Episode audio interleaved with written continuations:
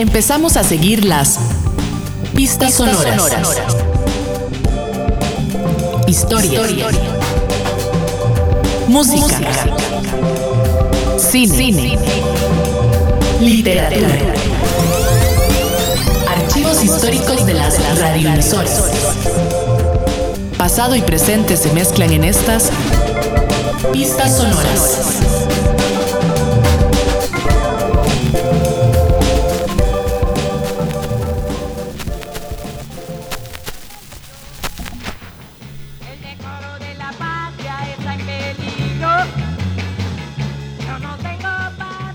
Los hippies como metáfora de la ambigüedad o del por qué se los responsabiliza por el surgimiento de la ideología de género en Costa Rica. Este es un, un artículo académico que apareció en la revista Intercambios de la Universidad de Costa Rica en su número de julio-diciembre de este 2020. Y la autora es la socióloga por la Universidad de Costa Rica, máster en estudios de la mujer y también académica del Instituto de Estudios de la Mujer de la Universidad Nacional de Costa Rica, Paula Sequeira Rovira, quien, bueno, también nos acompañó este año eh, hablando sobre la cobertura de la homosexualidad en los periódicos nacionales en los años 60 y 70 y la invitamos de nuevo para hablar sobre este artículo que publicó sobre el fenómeno hippie en Costa Rica eh, y por eso, bueno, le agradecemos muchísimo que nos acompañe de nuevo a Paula Sequeira. Muchas gracias. Muchas gracias, Marvin, por la invitación. Bueno, tal vez lo primero que, que quería preguntarle es que generalmente pensamos en, los hippies como un fenómeno del primer mundo o, por decirlo de otra manera, de Norteamérica y Europa, pero también tuvo repercusiones en Costa Rica, de una forma en que podríamos decirle hasta como una forma temprana de globalización, si, si queremos verlo de esa manera.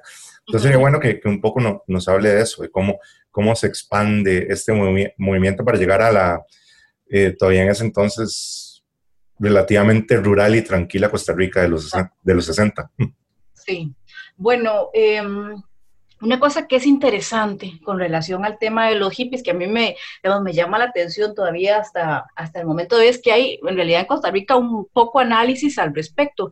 Lo que hay son referencias muy puntuales con relación a este tema y em, mm, me pareció interesante porque, bueno, tal vez para referirme a eso me voy a referir a cómo es que llegué yo a, a, los hippies, eh, que tenía que ver con precisamente, me los comencé a encontrar en una investigación que estaba haciendo, me encuentro a los hippies como un, digamos, un fenómeno que se ve sobre todo en las secciones de sucesos. Entonces ahí como que digamos, empiezo a ver que también fueron un problema para Costa Rica. Luego, buscando otro material bibliográfico, veo que también fueron un problema, ¿verdad? Problema entre comillas, eh, para otros países de América Latina. Eh, entonces, efectivamente, los hippies fueron un fenómeno que, eh, digamos, fueron exportados de otras latitudes. Bueno, por ejemplo, mm, es interesante ver que las noticias que hablaban de estos grupos decían que sobre todo venían de Estados Unidos. Entonces,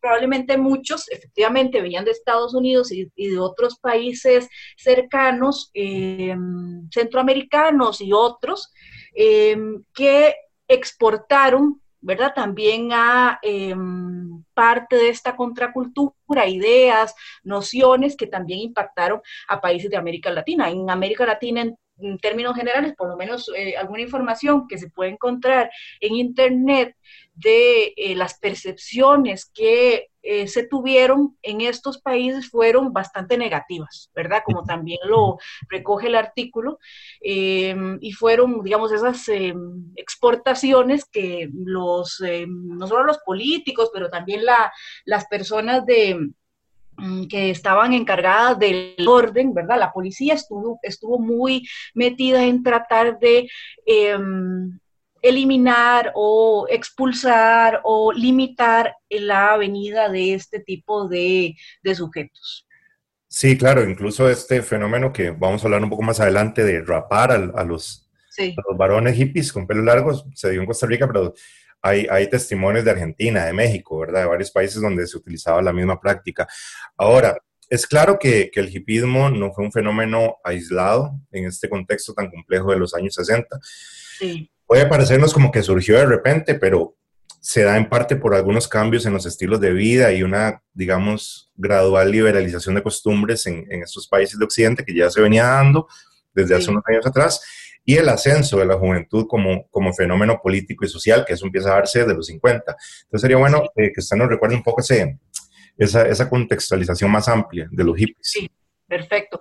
Sí, digamos que mm, todo este periodo de los años 60 y 70 son periodos bastante convulsos en cuanto a modificaciones, este, transformaciones de vivencias y de prácticas que, em, digamos, que se tenían a lo largo de diferentes países. Tampoco es que yo quiero romantizar este periodo porque eso no me interesa, pero sí es cierto que hubo una serie de modificaciones muy interesantes. Por ejemplo, em, se produce eh, ya la comercialización de forma más extendida y en Costa Rica también eh, de las pastillas anticonceptivas.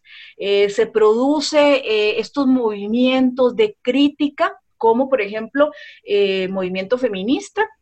de la segunda ola, el movimiento de, bueno, lo que se llamaba, no se llamaba movimiento feminista, se llamaba movimiento de liberación de las mujeres y el movimiento de liberación de los homosexuales, ¿verdad? se, además hay toda una serie de, mm, digamos, un, una potenciación de todos estos eh, movimientos estudiantiles que también hacen unos reclamos, una serie de reclamos interesantes, ¿verdad? Que se concretan en diferentes países. Eh, por ejemplo, el año 1968, ¿verdad? Es uno que recordamos con mucha fuerza en Francia o en, México. Ajá con este tipo de, manifestaciones eh, de, de, los estudiantes, las estudiantes, eh, y se, se, produce, digamos, este, este es el tiempo de lo que se llamó la revolución sexual, con todos aquellos cuestionamientos, ¿verdad?, hacia, por ejemplo, al matrimonio, la monogamia, darle, este, necesitar la venia del sacerdote para poder estar con otra persona, este, la, la posibilidad también de no solamente estar en parejas heterosexuales, sino también la reivindicación de otro tipo de parejas, eh, homosexuales, lésbicas, etcétera, ¿verdad? Digamos, hay como una serie de cambios muy interesantes en esta época. Y esta es precisamente la época donde esta contracultura de los hippies vemos eh, que florece.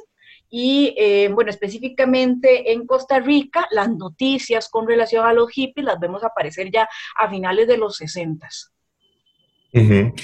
Que bueno, eso es eh, una parte importante de, este artículo que usted publicó, que es la cobertura en la prensa nacional, concretamente en el periódico La República, porque es el, que tiene quizás la colección más completa eh, y más accesible.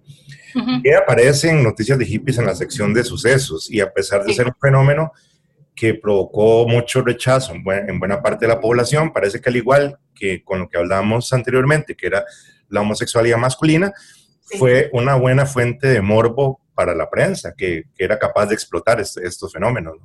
Sí, digamos que em, es, a mí me parece que allí hay una riqueza muy interesante, muy importante en los sucesos, por ejemplo, en todo este periodo de los 60, 70, 80, ¿verdad? Que me interesó a mí. Nosotros vemos aparecer, hay grupos muy específicos de sujetos que estaban ahí en, en los sucesos que, bueno, yo pienso, espero seguir profundizando en esto, pero bueno, hasta el momento, por ejemplo, de los hombres, vemos claramente que están los, em, los sátiros y los homosexuales, como hablamos em, eh, ya previamente. Por las mujeres vemos también eh, a las prostitutas y a las lesbianas. Eh, que mi, mi, próximo interés investigativo tiene que ver con el sujeto de las lesbianas. Y además vemos en hombres y en mujeres que estaban los hippies, Em, todos estos eh, sujetos que aparecen en los eh, sucesos de aquellos años hoy probablemente nos parecen o nos parecería extraño encontrarlos en los sucesos del el 2020 pero para aquellos años eran em, sujetos sospechosos, sujetos criminales, sujetos con los que había que tener cuidado, sujetos que em, generaban un desorden social, o por lo menos eso se pensaba. Entonces, estos sujetos específicos son los que me parece, bueno, y los que he tratado un poco de, recordar y de traer a, la memoria y hacer una problematización que, como dice en el artículo, también podríamos ver sus eh, influencias, digamos, actuales. Sí, porque de qué manera también el, pánico moral respecto a los hippies a finales de los 60 y parte de los 70 tenía que ver con que en nuestro país se veía como una influencia extranjera negativa. De hecho, en las notas de prensa que, usted cita en el artículo se resalta muchas veces el origen europeo, pero sobre todo estadounidense de hippies que se encontraban en el territorio nacional, que eso es muy interesante y se ha investigado poco las motivaciones de algunos de estos jóvenes hippies norteamericanos de venir acá. Eh, y uno piensa si es la misma dinámica de mucha gente que viene de Norteamérica ahora a vivir en Guanacaste, por ejemplo, pero en, en versión años 60 y en plan comuna, por así decirlo. No sé, eso no conocemos muy poco esa, de ese costado de la historia. Y también hay poca información ya en ese detalle que usted dice, porque, digamos, lo que tenemos acceso más claramente y, ¿verdad?, de forma muy muy específica con los periódicos son sobre todo, lo que vamos a ver retratado ahí son sobre todo, digamos, las posiciones de los que escribían, los periodistas o las posiciones de las autoridades en aquel momento. Hay algunas pocas eh, veces donde a los hippies se los entrevista, y en una de las primeras entrevistas que se hace, eh, se les pregunta, eran hippies, bueno, se decía que habían hippies extranjeros y hippies criollos, ¿verdad? Entonces, estos eran hippies extranjeros y eh, se les decía, eh, se les preguntaba que por qué venían a Costa Rica y en esa, casi que es la única entrevista que hay sobre ellos, se, se dice que ellos eran mensajeros de paz y que venían aquí a, propagar un discurso, mm, digamos, relacionado con, ese tema, que también, obviamente, los años 60 son todo este hervidero también de proclamas en favor de la paz por todos esos eh, conflictos bélicos, el, digamos, el que más recordamos obviamente es la guerra de Vietnam, que hay una crítica muy importante de estos sectores contraculturales de criticar esas formas de de violencia, pero este, también por aquellos momentos en, en, los periódicos es muy claro ver también otra influencia que es también malévola, perniciosa, inadecuada, es todas las eh, ideas comunistas, ¿verdad? Que también se, se piensan como extranjeras y lo, bueno, lo que digamos, el más, eh, posiciones más capitalistas, curiosamente no se ven tan extranjeras, pero, eh, digamos, el, comunismo sí se ve también como una influencia este, negativa, perniciosa, incluso este, más cercana, por ejemplo, a estas ideas eh, hippies, ¿verdad? El hippismo, con algunas ideas con relación a al amor y a cómo se debían compartir las cosas y etcétera, etcétera, ¿verdad? Pero digamos, estas influencias, hay toda una influencia muy eh, importante en ese momento de ideas de que, que, son, bueno, que también nos pasa en la actualidad, ¿verdad? Que son ideas que vienen de otros países, son perniciosas y que hay que ver cómo se acaba con ellas. Que es muy interesante eso que menciona usted del comunismo, porque eh, también en ese periodo histórico se dio una tensión entre algunas izquierdas más tradicionales y movimientos como los, como los hippies, que a veces incluso se, se despreciaban como, como algo burgués, por así decirlo, y las izquierdas latinoamericanas, que en esa época tendían a ser eh, más tradicionales, incluso hasta machistas, en algunos países tampoco eran, eran bien vistos los hippies. Entonces también había como una tensión dentro de esos movimientos, digamos, progresistas, pero con ideas muy diferentes de, sobre cómo promover cambios, por así decirlo. Claro.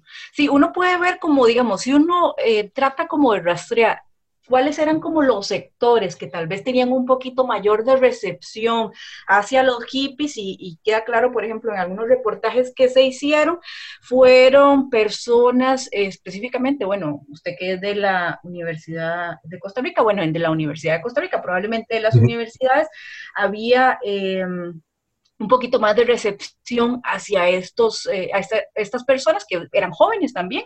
Y que, este, bueno, venían de otros países con ideas que gustaban, a, por lo menos aparte de la población joven de aquel momento, eh, que venían a cuestionar una serie de, de elementos que a lo mejor también a ellos, ¿verdad? No, no lo sabemos bien, pero que tal vez a ellos también les molestaba de, del país y de otros países, pero probablemente la, digamos, una mayor recepción, una mejor recepción está en otras personas jóvenes de aquel momento.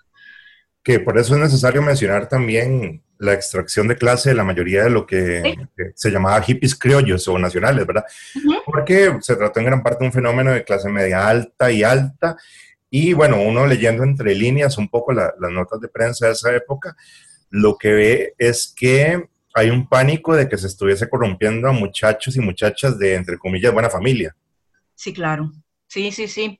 Sí, este, se suponía, eh, digamos, esto es, em, usted sabe, ¿verdad? Que en las notas de sucesos hay generalmente poca información, pero en algunas sí se desprende o parece desprenderse que son em, jóvenes de clase media o de clase alta que se reunían en em, muchas veces en algunas casas de habitación eh, de sus familiares eh, y que se reunían con otros jóvenes a hacer una serie de actividades variadas. Cuando llegaba la policía, ¿verdad? Y entonces intervenía la prensa reportando eso, lo que se suponía era que, bueno, consumían droga, ¿verdad? Que, está, la droga está muy asociada con la lógica de cómo entendemos a, el fenómeno hippie.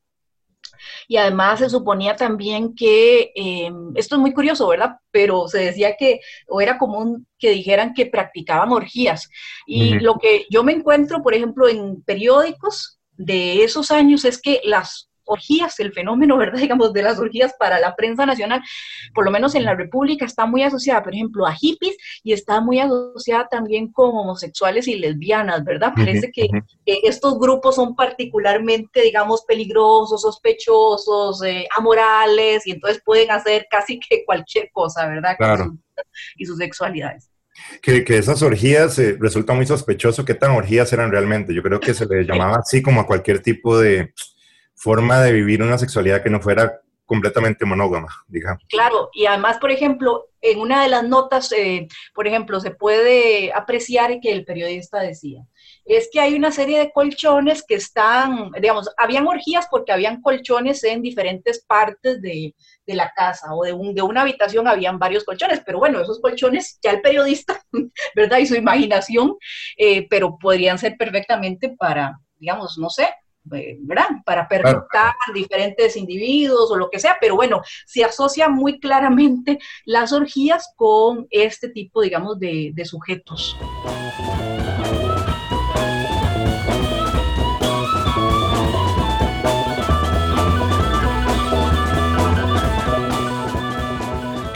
Sí, bueno, el tema de las drogas que usted ya lo mencionó, también es muy presente en las notas de prensa y claramente eh, ya nos, nos señala una liberalización de costumbres en el país, eh, porque, bueno, además de marihuana estaban circulando otras drogas como el LSD. Sí. Y como suele suceder muchas veces, esta en esta liberalización de costumbres algunos de sus primeros exponentes eran miembros de las clases más acomodadas, digamos, son los que a veces están como a la vanguardia de ese tipo de, de cosas. Por eso me, me, llamó mucho la atención también cómo se trataba el tema de las drogas. Sí, este, eso es lo que se supone y que también, por ejemplo, en, en otros, en otros eh, estudios que leí, también parece que también asocian a, los hippies en América Latina con estos sectores, ¿verdad? Un poquito, que tenían un poquito más de recursos. Bueno, inclusive para, para comprar drogas o como se asociaba, por ejemplo, también a los hippies para no tener un trabajo remunerado, que, pues, si no tenés un trabajo remunerado, bueno, de algo tenés que subsistir, bueno, y probablemente estos eh, individuos, estos jóvenes de clase media, clase alta, tenían tal vez otros recursos que les permitían, ¿verdad? Familiares que les permitían, digamos, tener esa posibilidad de no trabajar, pero también, eh, digamos, poder acceder a, drogas, etcétera, etcétera, ¿verdad? Sí. Se los pensaba, digamos, eh, es muy claro que se los valoraba, como vagos, como malolientes, como no, se bañan, no trabajan, ¿verdad? Toda una serie de características muy negativas asociadas a, ese periodo donde se supone que los jóvenes tienen que estar o estudiando, o trabajando, o apoyando en la casa económicamente, etcétera, ¿verdad? Sí, que aquí llegamos a un tema central también para, para su, investigación, que es el tema de la androginia y bueno, ya un poco lo que hablábamos, que son las costumbres sexuales supuestamente escandalosas de los hippies, pero ¿por qué? Eh, ¿cómo, ¿Cómo se percibe la androginia, sobre todo, bueno, tanto de hombres como mujeres, pero sobre todo en, los varones? Eh, ¿Por qué molesta tanto en ese tiempo? Eh, en esta revisión que estoy haciendo de periódicos, me he encontrado, que eso es algo que no está en el documento, pero sí me he encontrado que en otros periodos em, la androginia ha molestado mucho en, digamos, en el país, pero también en otras latitudes. Por ejemplo, en los años 90 es muy claro y 80 es una serie de personajes, eh, cantantes que surgen muy ligados a, la androginia. Bueno, en este caso particular de los hippies, ellos, sobre todo los hombres, eran muy asociados a a, una sexualidad que no conocía barreras, pero digamos, el, parecía que el género tampoco conocía barreras. Entonces, se suponía, sobre todo los hombres que eran vistos desde una forma, de una mirada como más dura, eh, sobre los hombres recaía un, peso más grande de, censura y estaba, em, digamos, asociado también, por ejemplo, a, que no estaban laborando, a que, este, ¿verdad? Y que se suponía que los hombres lo que tienen que hacer es o estudiar, o, pero sobre todo trabajar, a que tenían estos ropajes, digamos, holgados, pero también y sobre todo lo más problemático era el pelo largo. Entonces, el pelo largo... Eh, para las autoridades, eh, no solo nacionales, sino también en otros países donde el hipismo fue un fenómeno importante, lo que se hacía con los hippies, pero también se hacía con los homosexuales, era eh, raparlos. Y este rapado que se suponía, digamos, los, los iba a equiparar un poquito más con los, ¿verdad? Los que se suponía tenían que ser con los hombres, eh, era una técnica, eh, una práctica común entre las autoridades cuando eh, tomaban a los hippies en diferentes redadas y los rapaban. Entonces, sí es muy interesante, digamos, esta preocupación por esta androginia, por esta indeterminación eh, de, los, de los hombres sobre todo, ¿verdad? Esto sí es como muy, muy claro en diferentes noticias que se da, eh, una censura muy grande por hombres de, pelo, de pelo largo, ¿verdad? Y inclusive en una noticia también se señalaba que eran, eh, no se sabía, digamos, en cuanto a los roles, cuáles eran hombres y cuáles eran mujeres, ¿verdad? Porque parecía que había como más igualdad, eso también era muy interesante. Pero sí es cierto que la androginia, esta indeterminación, digamos, genérica, produce una serie muy importante de angustias en la población costarricense, específicamente de los años 60 y 70.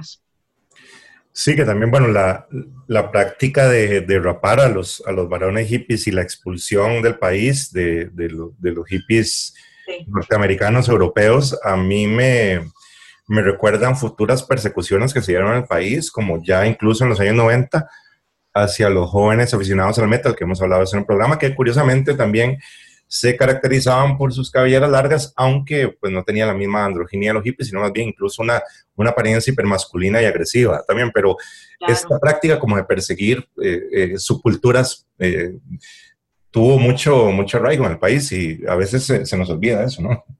Claro, los rockeros, por ejemplo, muy asociados, y eso también, digamos, lo he encontrado mucho en los 80s y 90s, asociados, por ejemplo, al satanismo, ¿verdad? A estas, eh, digamos, mm, costumbres que para el cristianismo, los valores costarricenses parece ser tan inadecuados. Bueno, los hippies, eh, en cuanto a sus, eh, como dice el documento, en cuanto a sus creencias, eran también, digamos, como un poco también eh, trayendo a colación otra vez lo de la indeterminación. Eran eh, sujetos que eh, no importaba, digamos, por ejemplo, traían imágenes de Jesús, como podían traer imágenes de Buda, como podían traer, digamos, a, su, a su repertorio ideas también de San Francisco. O sea, eran como estos sujetos que acuerpaban, tomaban una serie de, elementos diversos, puede ser de diferentes culturas, de diferentes religiones, de diferentes prácticas, no sé, genéricas, y esto era también un problema muy importante. Eh, sí, como lo dice usted, en, los rockeros más masculinizados y en los hippies por lo menos hombres más feminizados, pero digamos en general eran sujetos digamos, considerados como esto que estábamos hablando antes, muy, muy andróginos, eh, no tenían fronteras claras, no tenían barreras claras este, en cuanto a una serie muy diversa de, de situaciones. Inclusive también se lo relacionaba con el vegetarianismo, ¿verdad? Que ya también era una cosa que, que provocaba probablemente algún tipo de, de situación de, de, molestia. Sí, digamos, eran como bastante eclécticos en sus creencias, a veces con un eclecticismo um, un poco confuso, pero, pero era eso, ¿no? Como tomar muchas influencias, incluso no occidentales y demás. Así es, así es, sí así es, de diferentes lugares.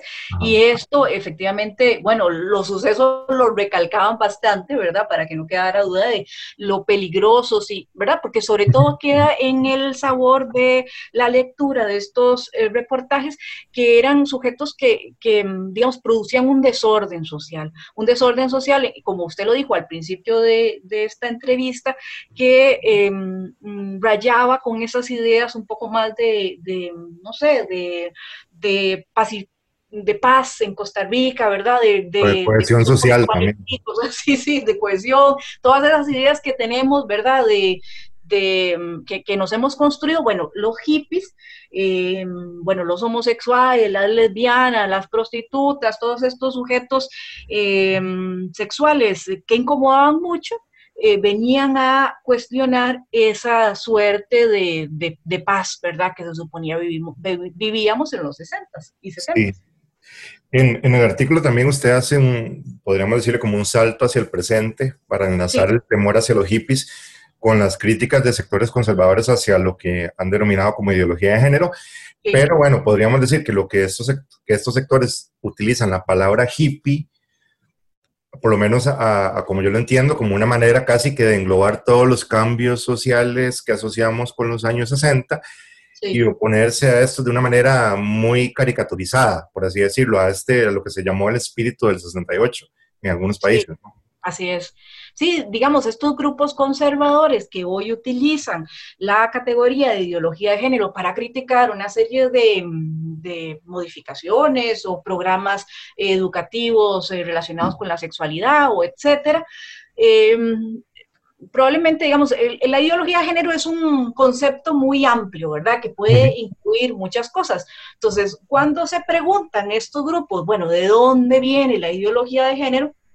Ellos miran hacia atrás y dicen, claro, eh, fueron, eh, el problema fueron, por ejemplo, los 60 que hicieron este, esta ebullición de eh, movimientos sociales como el feminismo, como los movimientos estudiantiles, pero también recuerdan mucho a los hippies, los hippies como, ¿verdad? Y también como les molesta ahora, eh, bueno, ellos dicen, eh, es que ahora las feministas lo que quieren es la indeterminación, eh, lo que quieren es que las barreras naturales se eliminen. Bueno, por eso los hippies caen muy bien, digamos, a estas metáforas que ellos hacen, porque los hippies también recuerdan esto, lo que hemos hablado, esta metáfora también de la, de la androginia. Claro.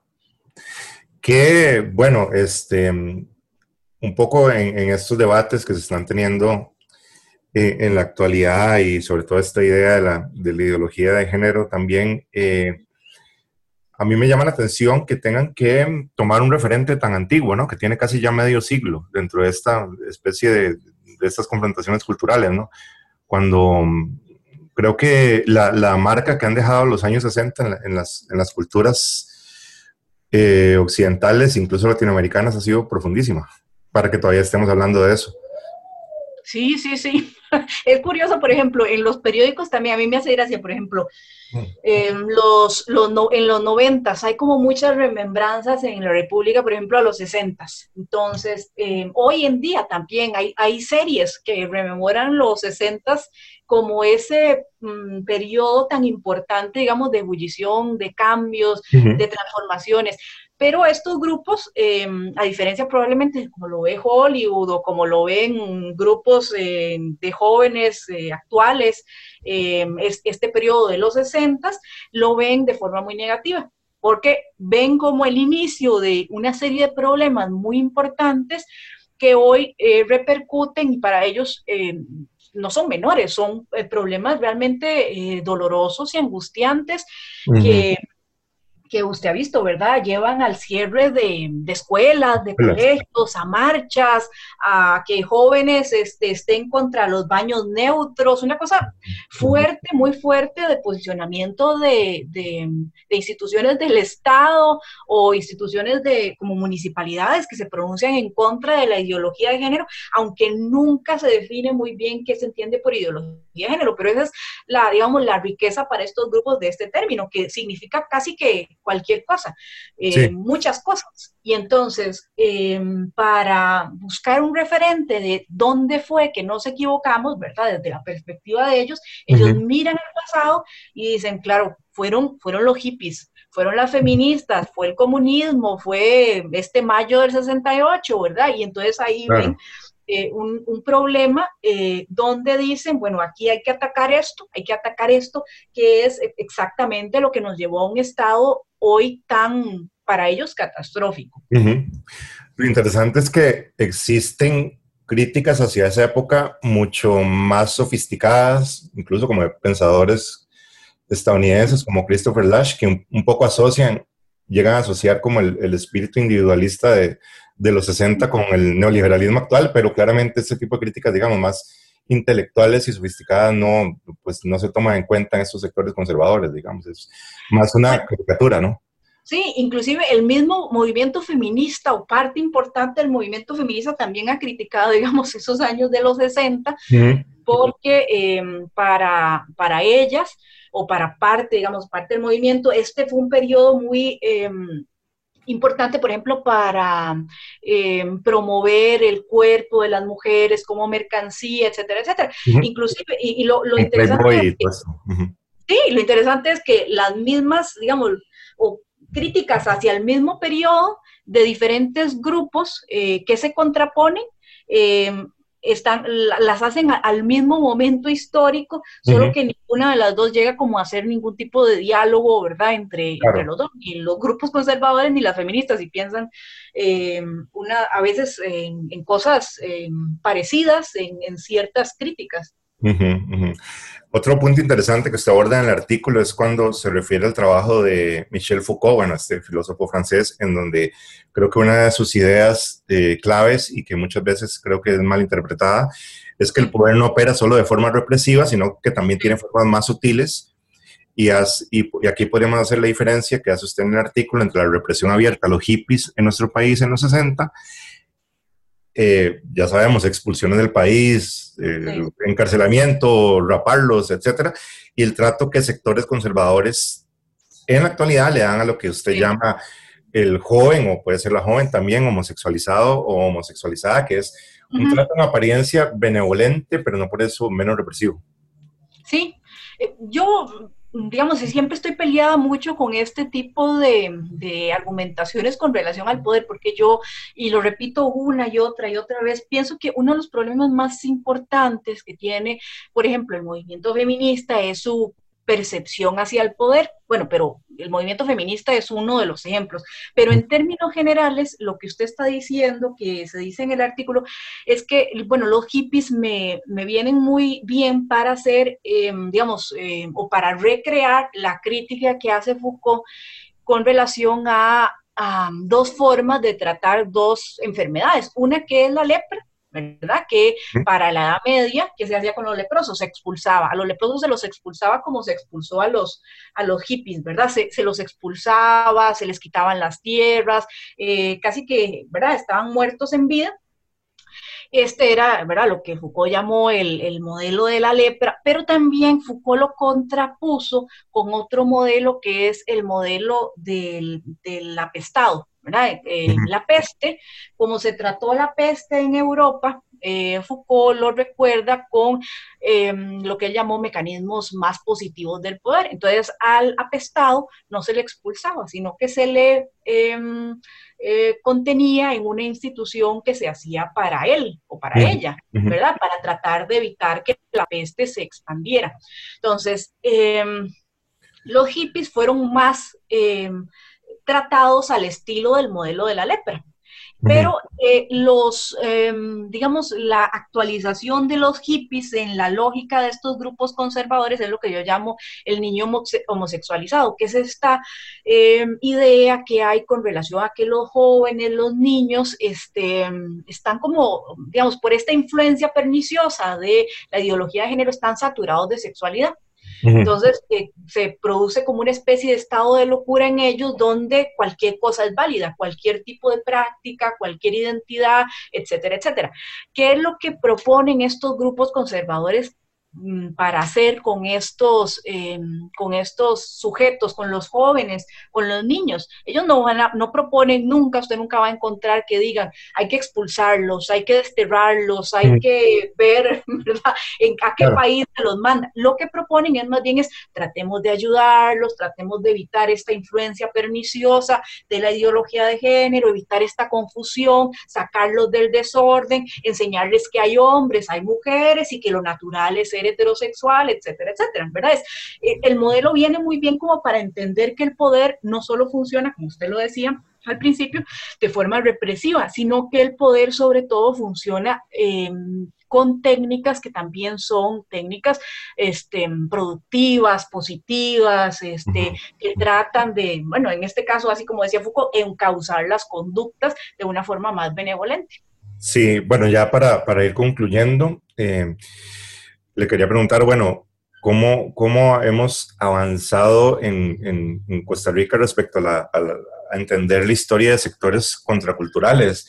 Eh, digamos, en este caso, mm, no hablaría de sectores necesariamente marginales, porque en el caso de los hippies muchos venían de situaciones económicas privilegiadas, pero sí que, que en su momento estuvieron al margen ¿no? de ciertos ideales sociales. Es decir, a pesar de que han pasado 50 años, o más. No es mucho todavía, todavía lo que sabemos del fenómeno hippie en el país y es algo que podría estudiarse más, incluso desde el testimonio, pues muchos de, las y los protagonistas están con vida.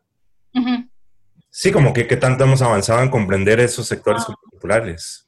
Bueno, yo sí veo que ahí hay una beta importante de análisis. Eh, yo, es cierto lo que usted dice, efectivamente se pueden eh, entrevistar, pero mm, no sé, me parecía muy interesante hacer una... Mm, una reflexión de lo que se decía de ellos, porque claro, si uno lo entrevista hoy ya y ya con todo lo que ha pasado 50 años después, hay una reflexión muy, digamos, muy analítica, muy crítica que van a hacer y está excelente.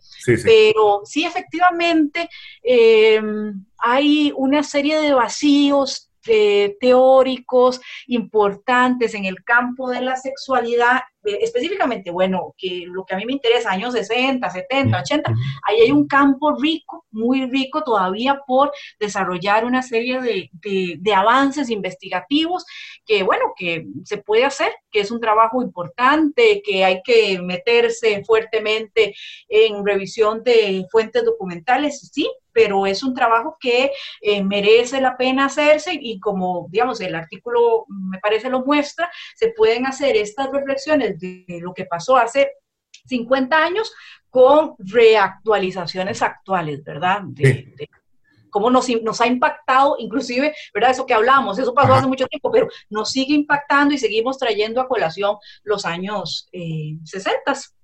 Claro, no, y la misma idea de, buscar fuentes de periódicos es porque le permite a usted ver la sensibilidad de esa época, la sensibilidad dominante o mainstream, o como queramos decirle, respecto a los, a los hippies, que ahora tendríamos quizás una, una visión mucho más benevolente, más de claro. tiempo, ¿no? Sí, sí, por supuesto, por supuesto, sin duda. Claro. Bueno, este, le agradezco muchísimo a la socióloga Paula Sequeira Rovira por eh, sacar el rato para conversar con nosotros sobre este artículo, los hippies como metáfora de la ambigüedad o el por qué se los responsabiliza por el surgimiento de la ideología de género en Costa Rica que todos y todas pueden leer en la revista académica Intercambios de la Universidad de Costa Rica en su más reciente número. Muchas gracias, muchas gracias Paula. Muchas gracias a usted Marvin.